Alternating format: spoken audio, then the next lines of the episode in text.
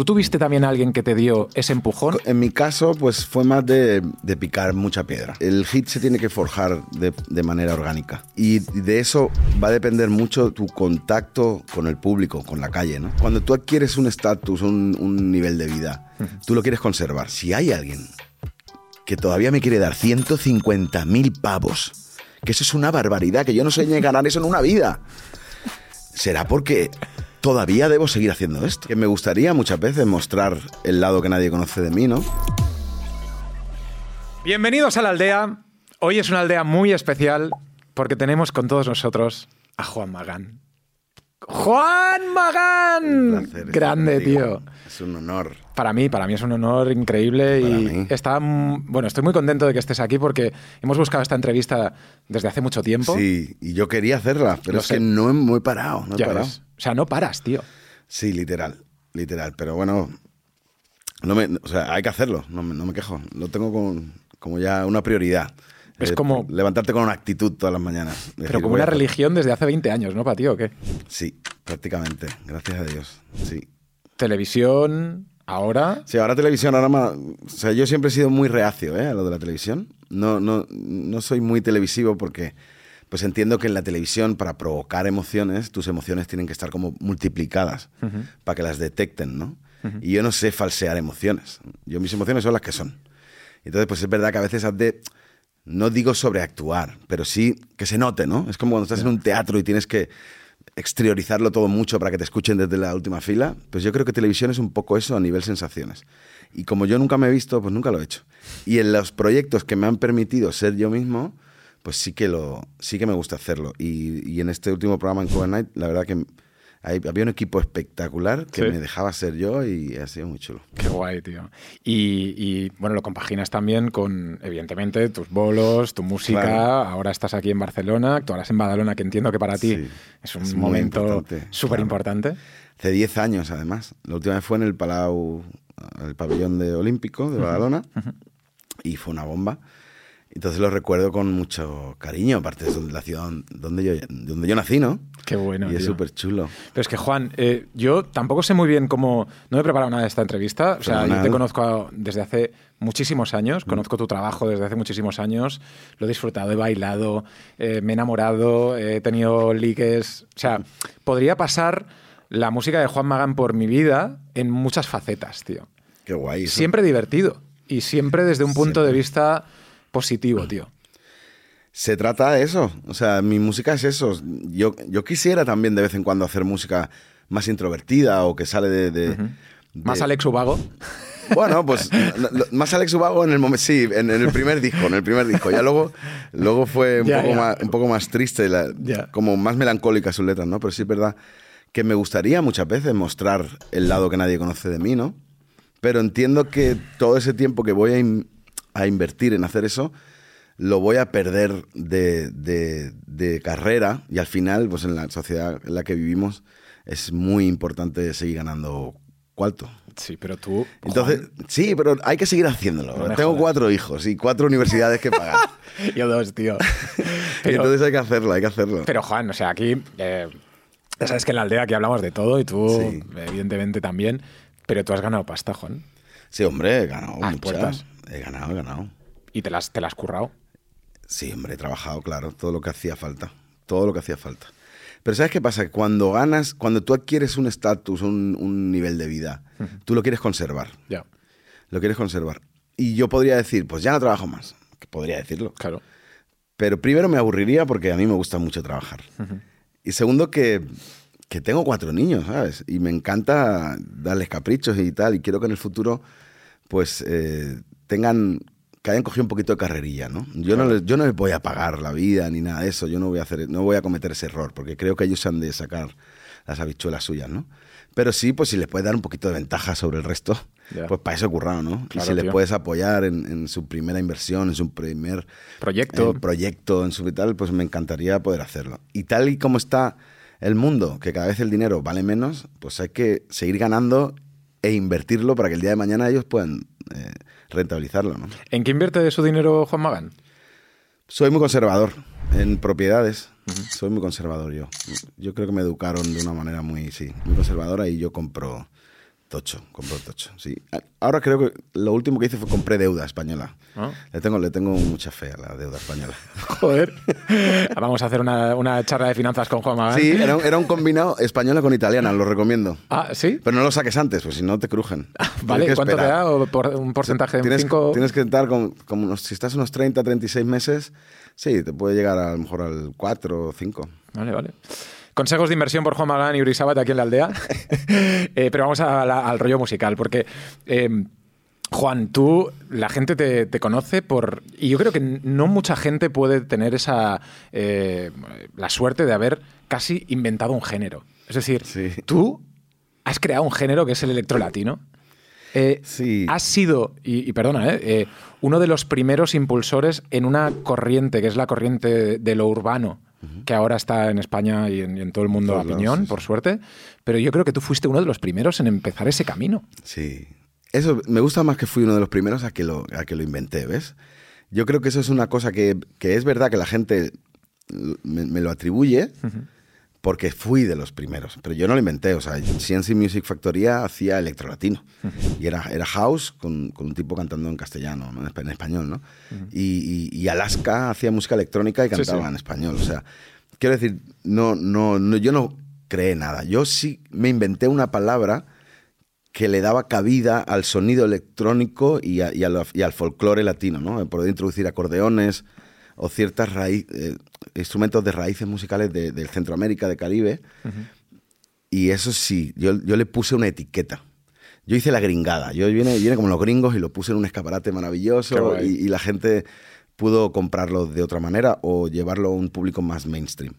Y, y lo demás eh, también vino acompañado de una, de una corriente migratoria brutal, maravillosa.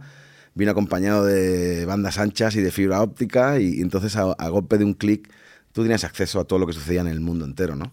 Quiero decir, me ayudó muchísimo que de repente la migración latinoamericana llegase a España eh, y hubiese un contagio ¿no? y un apoyo, porque sin ese público al principio yo tocaba básicamente para latinoamericanos. Yo iba, yo me acuerdo de los bajos de Orense en Madrid o me acuerdo de, de cosas aquí en Tarrasa, o sea, muy sectario, porque realmente el público español lo catalogaba como de música para panchitos, ¿no? Era- aparte ese era el término. El término. Joder, tío. Entonces cuando, cuando uno... Qué bestia es eso, tío. Es así, es real y es así, pero gracias a Dios los prejuicios esos se han visto disminuidos en, en- en muchos aspectos. En otra- todavía queda gente retrógrada e Sí, ignorante, sí, ¿no? sí, totalmente. pero norma yo creo que en, en el, en el grosso de la población ya no, no lo ven así y por suerte en España estamos abanderando la misma bandera que ellos, que la bandera de, de- de habla hispana y, de, y de latinos. al final es que somos lo que somos, lo que somos, ¿no? ¿Tú crees que, porque tú tienes, aparte de tu familia, eh, tu- tus amigos, entiendo que negocio, etcétera, ¿tú crees que aún en España tenemos ese, ese punto de sociedad con prejuicio racista eh, hacia todo eso? ¿O no? ¿O crees que hemos evolucionado? Creo que hemos, eh, sí, hemos evolucionado mucho. Hemos evolucionado muchísimo. Todavía debe haberlo, pero ya te digo, yo creo que es el desconocimiento y la ignorancia lo que te hace pensar que una persona es inferior a ti. Total. Entonces, yo Tú has estado muchos años viviendo en República Dominicana, Sí. por ejemplo. Sí, sí, sí. Yo, y, y también hay gente ignorante allí. O sea, es que hay gente ignorante en todos lados, ¿no?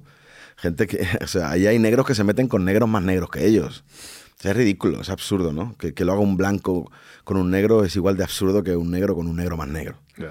Es absurdo, el racismo yo Totalmente, creo tío. El, el racismo es, eh, yo creo que es propio de las personas ignorantes y cada vez hay menos. Quiero pensar que cada vez hay menos. En España se nota que, que de- que definitivamente no. Por lo menos en lo cultural, en lo cultural, en la música y, y la interpretación, en es- las plataformas digitales han hecho también Netflix, todas esas plataformas que de repente incluyen artistas mexi- intérpretes mexicanos en series españolas Ya, ya. españoles en series chilenas. Yo creo que es un poco todo, todo ayuda, todo ayuda. Totalmente. Yo creo que, Juan, eh, tú eres uno de, de los artistas españoles que, y yo he tenido la, la- la- la suerte de poder estar contigo en festivales. Recuerdo uno muy vivamente, eh, eh, Primavera Pop de los 40 en Madrid, en el que habían multitud de artistas internacionales, nacionales, etcétera. Pero cuando saliste tú, tío, la gente se las sabía todas. ¿Sabes? Sí. Y eso es un. Esto es un tema, tío, que suena en la discoteca o, o tal, es que suena una canción tuya y es un puto hit. Entonces, ¿cómo se hace un hit? Es decir, tú cuando estás en el estudio tal, ¿sabes que lo que has hecho dices, esto lo va a reventar o, o no? O, Sí. o hay muchos factores. Si sabes, si sabes que tiene todos los ingredientes para que reviente. Pero si te digo la verdad, un hit, el, el hit se tiene que forjar de, de manera orgánica. Mm. Y de eso va a depender mucho tu contacto con, la, con, tu- con el público, con la calle, ¿no? Es verdad que, por ejemplo, yo a medida que he ido creciendo en edad, me he ido alejando de cierto público. ¿no? Ya me ocupé en su momento de hacer una cantera y por eso es que mi carrera es tan longeva, ¿no? Pero la realidad es que ahora hay niños que pues, no saben quién soy yo, igual que no saben quién es Luis Miguel, por decirte algo, por Sí, sí. ponerte un tiparraco, ¿no? Lejos de mí, en, una- Sí, en sí, un astro, ¿no? Total.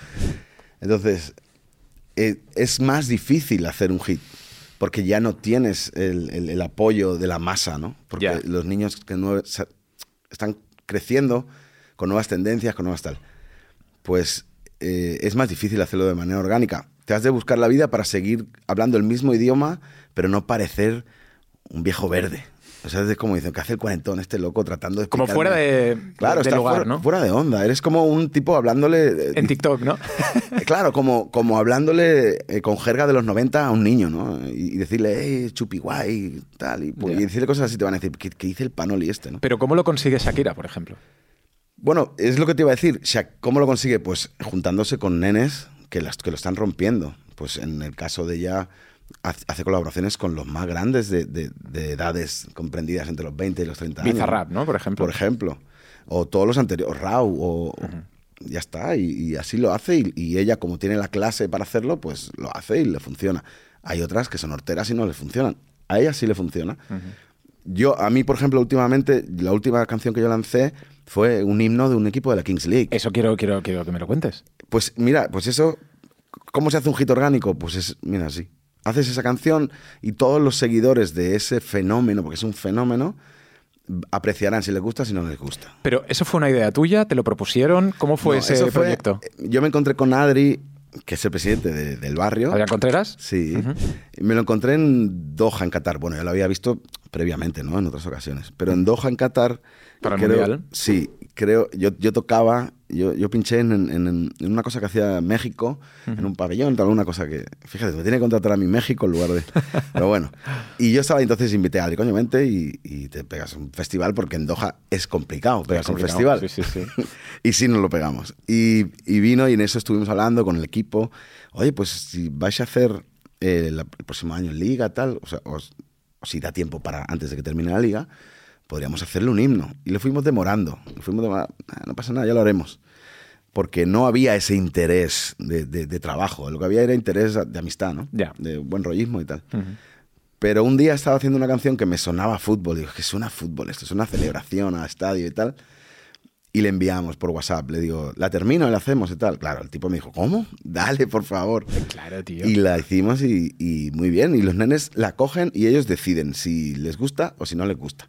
Porque tú les puedes vender la moto y hacer campañas en TikTok y en Instagram y, y gastarte dinero en Reels y en, y en playlists de, Spo- de Spotify. Todo eso existe. Y el Google Ads y todo lo que tú quieras, ¿no? Pero al final eso es pan para hoy, hambre para mañana. Si no, si no has creado una buena, unos buenos cimientos con un fanbase y ellos tienen ese fanbase. Claro, totalmente. ¿Tú crees que a día de hoy, y esto es un poco también una recomendación para todos los chavales que están en su casa con dos monitores, con el Ableton, con, con viéndote y diciendo ojalá pueda llegar algún día a ser la mitad de, de Juan Magán, ¿no? ¿Crees que ahora un músico, un artista tiene que ser muy músico y tener también muchas nociones de marketing y de Mm. posicionamiento y todas esas cosas o no? O sea, Pues- ¿cuán- ¿qué porcentaje tiene que tener un, un artista para triunfar? Mira, así como antes los artistas se convertían en celebrities que trascendían a televisión o a redes sociales o lo que sea, ahora es al revés. Las celebrities, las celebrities trascienden a, quieren ser artistas y quieren cantar una canción porque piensan, si soy una celebrity y yo he cantado... tan- Totalmente, tío. Claro. O sea, es, el influencer cantante, ¿no? Sí, es así. Total, Y entonces, tío. pues ahora está sucediendo, pero sucedía también en televisión, en la época de Telecinco cuando creció, cuando nació Gran Hermano. Salían de ahí y todos, todos hacían un tema. pero bueno, porque es que a lo mejor tenían esa inquietud artística y dijeron, pues ahora lo hago, que soy un crack. y me O, yo creo mundo". que tenían eh, una base de popularidad que decían que encima de, de esta base puede echarle lo que sea. Y entonces he hecho una canción de mierda, a lo mejor porque canto Claro. fatal, pero yo quiero ser cantante. Claro, muchos eran era una mierda, pero habían otros que de repente te llevaban sorpresas, ¿no? Sí, sí, sí. Era como, wow, pero oye, pues no lo haces mal, ¿no? Pues ahora yo creo que es muy importante que seas primero una celebrity. Y ya luego ya veremos si cantas o no cantas. O si actúas, o si qué coño vas a hacer con tu vida. O sea, que, que primero tengas lo que Sí. tú decías, ¿no? Un trabajo de. de si lo quieres pegar, sí. Ahora, si tú eres un artista que no, yo lo que hago es cantar y yo canto esto y a mí me importa un carajo lo que hagan los demás y tienes las ideas muy claras, dale. No sé si vas a ganar mucho dinero, pero hazlo y sé consecuente contigo mismo y realízate como persona, que está muy bien también.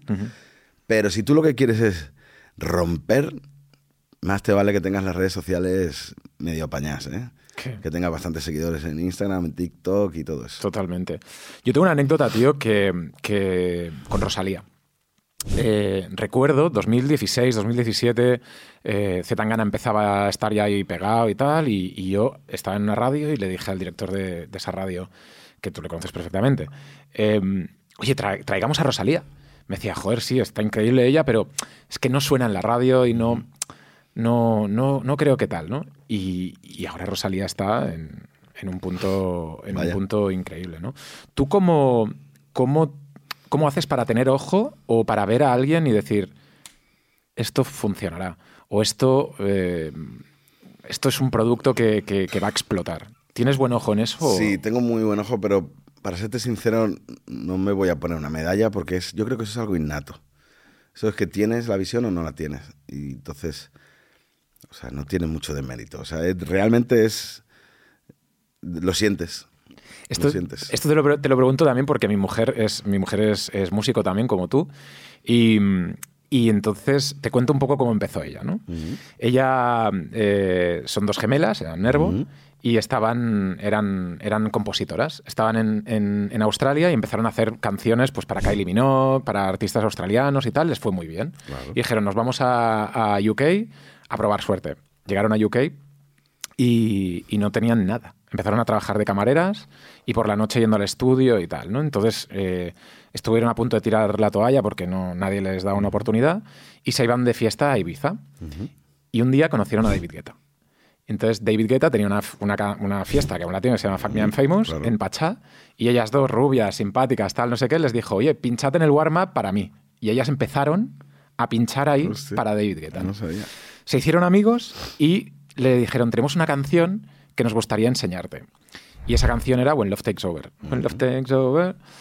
Entonces eh, la grabaron con Kelly Rowland, la grabaron con David Guetta y a partir de entonces empezaron. Claro. Y ella siempre me dice, nosotras eh, teníamos las ganas de hacerlo, tuvimos la suerte de, de- de- de estar en el momento adecuado mm, con alguien que, que nos ayudó Claro. y tuvimos la suerte de tener a un tío como David Guetta, que es un fenómeno de lo que tú estabas diciendo, ¿no? De, de detectar Sí. qué puede estar Es bien. una IR, es una INR. Un A&R que nos dio la oportunidad, ¿no? que nos descubrió. ¿Tú tuviste también a alguien que te dio esa oportunidad, que te dio ese empujón, o has sido tú más que has ayudado a otros Sí. a conseguirlo? Yo lo he, yo he ayudado, claro, he ayudado a muchas personas a conseguirlo y me siento muy orgulloso. En mi caso, pues fue más de, de picar mucha piedra. Sí. En mi caso fue más. No tuve esa suerte de alguien con. Un padrino, ¿no? Un- Un- Sí, no tuve un padrino. Pero sí, como yo soy un buscavidas, yo conocí a todas las personas. Como que yo sí que tuve ese momento de estar en el lugar adecuado. Pero no creo que fuera suerte, es que yo estaba todo el tiempo. Entonces en algún momento iba a tocar. sea, Por, por no, constancia. Era matemática, o sea, no, no es. Tú sabes, yo tengo un amigo que dice que la suerte existe, pero te ha de pillar currando. Claro, Y, tío. y a mí me, siempre me iba a pillar currando. Entonces, un día la suerte iba a llegar y yo estaba ahí. Pero no, no, nunca tuve. Sí, luego tuve gente que, que se enamoró de mi trabajo y, y- y fuimos socios. eh, pues en- a nivel editorial, o a nivel discográfico, o a nivel management, pero eso fue ya un win to win. Claro. Y eso fue el, el- el- el inicio de Juan Magán. De cuando Sí. dijiste, ya no estoy tocando en garitos eh, de Sí, mierda, no, sino que inicio empiezo. Bueno, el inicio, el inicio real de decir, pues ya se acabó, he hecho algo muy gordo, esto hay que rentabilizarlo, fue cuando hice Bailando por ahí. Y claro, Yo estaba aquí tocando en Lleida, en Girona, en no sé qué, como mucho iba a Valencia, tal y cual, a Madrid, y de repente estaba en Las Vegas, nominado a no sé cuántos Grammys, ¿sabes? Y eso dije, no, espérate, esto hay que sacarle plata por algún lado, o sea, vamos a ver. Pero en ese momento estabas nominado y, y estabas eh, pelado de pasta. Claro, tieso como, vamos, como ¿En la serio? mojama. Sí, sí, pero yo estaba ahí, en Las Vegas. Tenía para el billete, para el billete tuve. Y me llevé a mi padre y a mi mujer, fíjate lo que te digo. ¿En serio? Sí, sí, me dio para todo eso. Buah, tío. Es que tú, Juan, eres un tío. O sea, ahora podría estar hablando contigo mil horas y, y eres un tío que, que- que desprende eso, ¿no? Eh, Lo que decía antes de la positividad de tus canciones, de que todo el mundo las conoce, de que ha tenido una historia con tu canción, pero también del, del, del normal, ¿sabes? Del estar Sí, yo creo que es muy normal. desde un punto de vista guay, ¿sabes? Chill. Sí. Yo súper chill. Y aparte, y no, y no es muy favorable eso para mi carrera, ¿eh? porque debería ser un poquito más morboso y tener un poquito de, quizás en mis redes, un contenido un poco más eh, controversial o no sé, no sé cómo decirlo, ¿no? Más, más amarillo. Hmm. Pero no, es que no, me, no sale de mí. No sale de mí, no me apetece más... De hecho, no me apetece ni siquiera muchas veces eh, mostrar qué tan feliz soy. Ya. Porque la felicidad, es- al, al final, si tú expones demasiado tu, tu felicidad, estás retando al que no es feliz a que te odie, ¿no? Totalmente, tío. Y, Y en es- España mm, es un país que. Sí. que es Entonces yo digo, a mí no me, no me gusta retar ni odiar a nadie. Digo, ¿para qué yo le voy a explicar a tal persona que soy feliz? Yo ya soy feliz. Ya. Pero eso le resta contenido a, a mis plataformas y eh, son necesarias a día de hoy. Como te he dicho antes, es muy importante mantener... Pero bueno, yo tuve la suerte que mi carrera se desarrolló en una época en la que no era tan importante Ya. y entonces los cimientos son fuertes. Pero ya te digo, para un artista que comienza ahora, tiene que meterle caña y saber un poquito de todo eso y marketing. Y tú que has tenido la oportunidad de estar viviendo en Miami también, que has eh, aprendido mucho del- de la forma de hacer americana y, y- y todo eso, ¿qué consejo podrías dar eh, en ese sentido? ¿no? ¿Cuál fue el, el aprendizaje que te llevaste de ahí? Los gringos son Hard maravillosos. work o- Sí, o- ellos son unos máquinas. Ellos son unos máquinas para, para trabajar en equipo. Así como son muy individualistas en su vida personal, Ya. Que tú llamas a un, a un colega, a un- tú llamas a un colega un miércoles por la tarde y le dices, oye, quedamos para tomar una cerveza. Y te dice, "Po- ¿por? ¿Tenemos algo que, hablar de negocios o algo así? No, no, por tomar una cerveza tú y yo. O sea, es como raro para ellos, ¿no? Ellos van a su rollo y les gusta estar con su vasito de Starbucks por la calle caminando solos y, Mm. y todo eso que hacen los gringos. Pero a nivel curro, es teamwork total. O sea, ellos delegan, cada cosa la hace uno y, y lo hacen todo de una manera muy estructurada. Componen canciones entre 39 personas y, y ninguno se pelea. O sea, tienen unos splits perfectos y luego lo produce uno, pero tiene un ingeniero y dices, wow, yo hice todo esto solo toda mi vida. ¿Cómo logré hacer lo que han hecho estas 40 personas? Y, y te das cuenta de que es es súper positivo. Mm. Eso es muy positivo. Yo me negué siempre a hacer eso porque a mí me daba como mucha vergüenza entrar a un estudio y ver tanta gente, ¿no? ¿Y siempre te lo hacías tú todo? Claro, yo cuando yo vivía en Miami y, y quedábamos en sesiones de, de trabajo con tal artista, ¿no?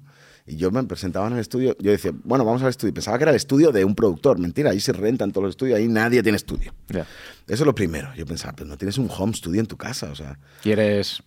No, no sé quién. ¿no? Claro, y yo decía, qué raro, bueno, pues dale, vamos para allá, vamos al estudio. Entonces había uno que con una guitarra, entonces él hacía acordes, el otro tocaba el teclado y tal, el otro escribía letras, el otro le hacía el- la- los, la- las, vocal, los, Sí, los- sí. las líneas vocales al que estaba escribiendo. Y yo decía, bueno, ¿cuándo empezamos a currar nosotros? Yo estaba loco, digo, a mí déjame tocar un teclado, déjame cantar, déjame hacer algo, porque me estoy aburriendo. Y yo siempre me negué porque yo me aburría. Pero entendí con el tiempo de que es brutal, porque tanta gente pensando al unísono en busca de una meta, tío, lo, lo logras. Si no, es que, es que no, los 40 sois imbéciles. Y alguno tiene que darla. Y la verdad que son unos cracks. Y luego es esos super éxitos globales de cualquier artista latino que es número uno global. Y abres los créditos y son Ah, ya, ya. Pero un rollo Rao, Anuel, todos, Shakira, todos. quien Y sea. dices, pero ole vuestro huevo. Lo habéis Ah, hecho ya. de puta madre. Y yo creo que eso es lo que yo más aprendí de, de la forma de trabajo en Estados Unidos. Oye, eh, Juan, eh, tú has estado 20 años en la cresta de la ola, conocido por todo el mundo, la música, mm, tu persona, todo. ¿De dónde sacas el, o las ganas de continuar ahí? Porque, porque para estar ahí donde estás tú tienes que sacrificar muchas cosas, tienes Mm. que reciclarte y saber de TikTok cuando tienes Sí, sí. 43 años, como, No sé. como yo. No, Eh, tengo ni, no tengo ni idea de TikTok. Soy pero tu idea. equipo al menos la toca, ¿no? Lo intentan, lo intentan, ¿qué va? lo intentan, lo intentan. No, y no lo hacen mal, no lo hacen mal, porque somos malísimos, somos malísimos. ¿Cómo lo haces? Mira, ¿por qué, ¿por qué sigues? Porque cuando a veces termina un año, ¿no? Y tienes ese momento de reflexión. A mí en diciembre, por ejemplo, no me gusta trabajar. Yo me quedo en mi casa con mi familia. Y tienes esa, esos meses de reflexión, esas semanas, sobre Mm. todo en Navidad, que reflexionas mucho sobre la familia, sobre el trabajo y tal Sí. y dices, pues yo ya no tengo tan no tengo ganas de darle vueltas y vueltas al mundo, estoy cansado, me gustaría sentarme en mi estudio y producir, componer, todo eso que siempre quiero hacer, ¿no? Pero estás un 23 de diciembre y te llama mi mano derecha y te dice, me dan 150.000 euros por ir a pinchar el 31 a Santa Cruz, Bolivia. Y tú estás en Punta Gana, a horas. Dices, mira, si hay alguien que todavía me quiere dar 150.000 pavos, que eso es una barbaridad, que yo no sé ni ganar eso en una vida, será porque todavía debo seguir haciendo esto. ¿No? Entonces, no puedo quitarme, porque cuando lo pienso, Claro, tío. hay gente que me dice, pero ¿cómo te vas a quitar? Si yo estoy dispuesto a pagarte esto y te estoy dispuesto a pagártelo porque lo voy a rentabilizar. Es decir, yo voy a ganar. Eso Totalmente. significa que hay miles de personas que desean que yo no deje de hacerlo. Y te prometo que aunque suene muy frívolo, hablar de, de dinero es el, es el mejor ejemplo que te puedo poner. Te entiendo perfectamente. Pues Te entiendo al 100% y creo que, que es algo que, que- que muchas veces eh, escapa de, tu, de, de tus manos, ¿no? Porque es como, es que me... ¿Cómo voy a decir que no a esto? O sea, que, es que es no- y indecente. que ahora no vayan a empezar a hacer cuentas de que yo cobro 150.000 por show, ¡Ya! que no. Eh, No, management no. y contrataciones. Eso fue, eso fue podcastaldea.gmail.com Fue en fin de año, fue en fin de año. Y no fui al final. ¿Cómo que no, tío? No, no, no, no fui, no fui. Joder.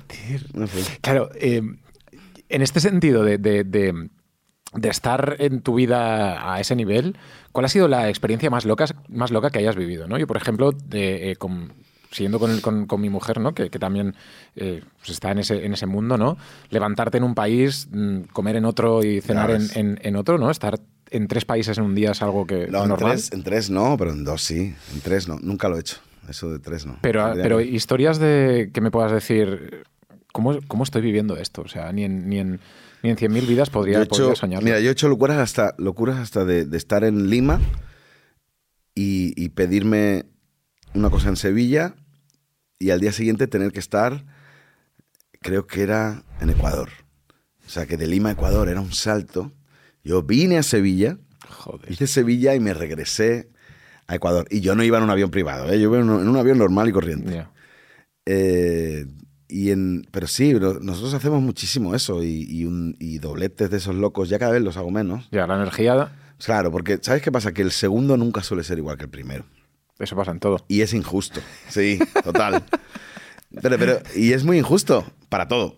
Total. Porque a lo mejor el del segundo show quería que tú estuvieras al 100, ¿no? Siempre. Y es injusto. Claro, eso El- también, también eh, en, el, en el mundo de los artistas, ¿no? Lo que estás dejando de hacer, ¿no? Tú tienes que estar en un show al 100%, pero no puedes a lo mejor emborracharte con esa Claro. persona o con la gente de ahí porque al día siguiente tienes otro y tienes que estar al 100% también.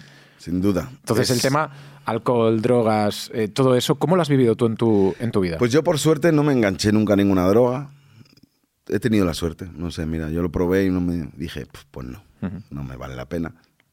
Y ya te digo, es una gran suerte, porque imagínate. Hombre, claro, en tu, en tu mundo que, Sí. que es algo que es como el día a día, ¿no? Sí, así que yo no, yo no tuve, tuve esa suerte de que nunca me gustaron las drogas. Eh, y sí fumo y bebo mucho, te- bebo mucho tequila, muchísimo. ¿Tequila? A, a- a galones. Yo pensaba que sería ron, tío, por, No, por, no, no, por no. tema familiar o qué. Tequila, tequila. Tequila yo también, tío. A galones. A muerte.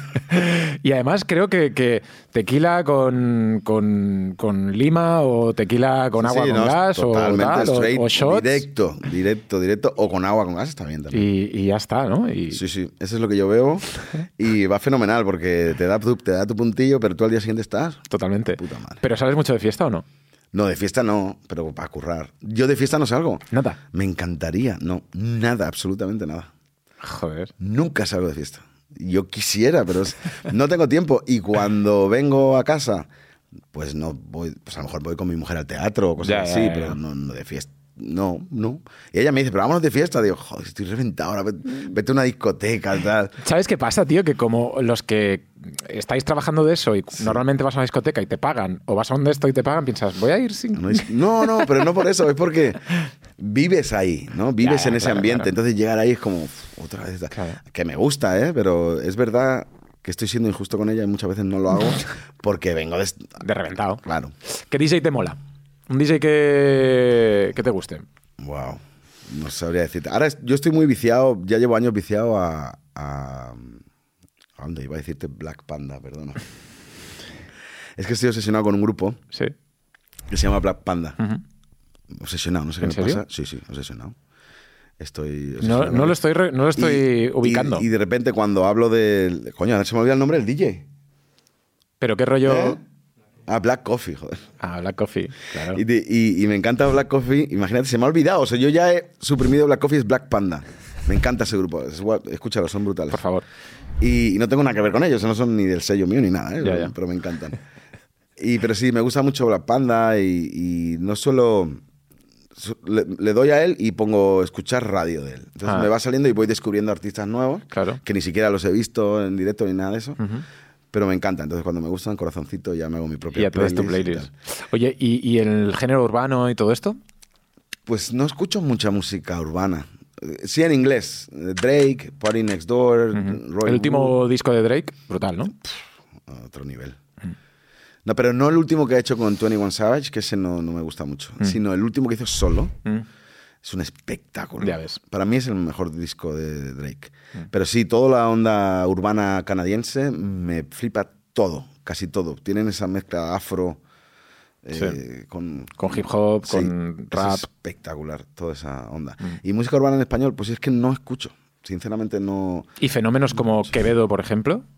Pues lo he escuchado porque, claro, todo el mundo hemos escuchado la canción de Quevedo, ¿no? Es Que una- es- claro. Hay, una, hay una, una anécdota muy buena que es que estaban en la sesión con Bizarrap y, y entonces lo típico, ¿no? Pon esto más así, pon Mm. cambia tal, no sé qué. Quevedo quería quitar el que Sí. date, ¿sabes? Y, Bizarrap decía. Suerte que el boludo no lo quitó, ¿sabes? Porque es como lo que todo el mundo. es como la ayer la vi bailando por ahí, ¿sabes? un palo global, y claro que lo he escuchado. Pero no he escuchado, eh, he escuchado otra de él que se llama Playa del Inglés. Sí, también bonita. Pero no, no. Es que no escucho esa música. Ya. Yo soy de Ni escuchar- Aitana, los No. La Índigo, No, esas. no sé, no me sé ninguna. ¿Y tus hijos qué edad tienen? Y las conozco perfectamente y lo que cantan, Claro. o sea, las he escuchado cantar y todo, pero no sabría decirte el... Ah, sí, Los Ángeles de Aitana, Ah. que me parece muy yo. O sea, es muy... Es muy tú. Es muy yo, sí, sí. Totalmente, ¿eh? Me encanta. Ahora sí. que lo dices, sí. Tiene una producción que le ha producido esa canción, pero Es muy guay, tiene un rollo Muy electrónico. bien, sí, muy bien. Me, me flipó, tío. Se la puse también a mi mujer, que no entiende nada de español, y, ella no- y dice, me encanta, ¿sabes? Como sí, el, trae, rollo, transmite una cosa guay. el rollo es genial. Oye, Juan, ahora... mm, ¿Cuál va, a ser, ¿Cuál va a ser tu siguiente? O sea, ¿cómo encaras el verano? ¿Vas a, vas a tener millones de bolos? ¿Vas a Sí. estar...? ¿Sí? Sí, ahora ya, ya no paramos. Creo que ahora a mediados de mayo sí paro, pero porque haré cosas en el estudio que tengo que hacer, porque si no, claro.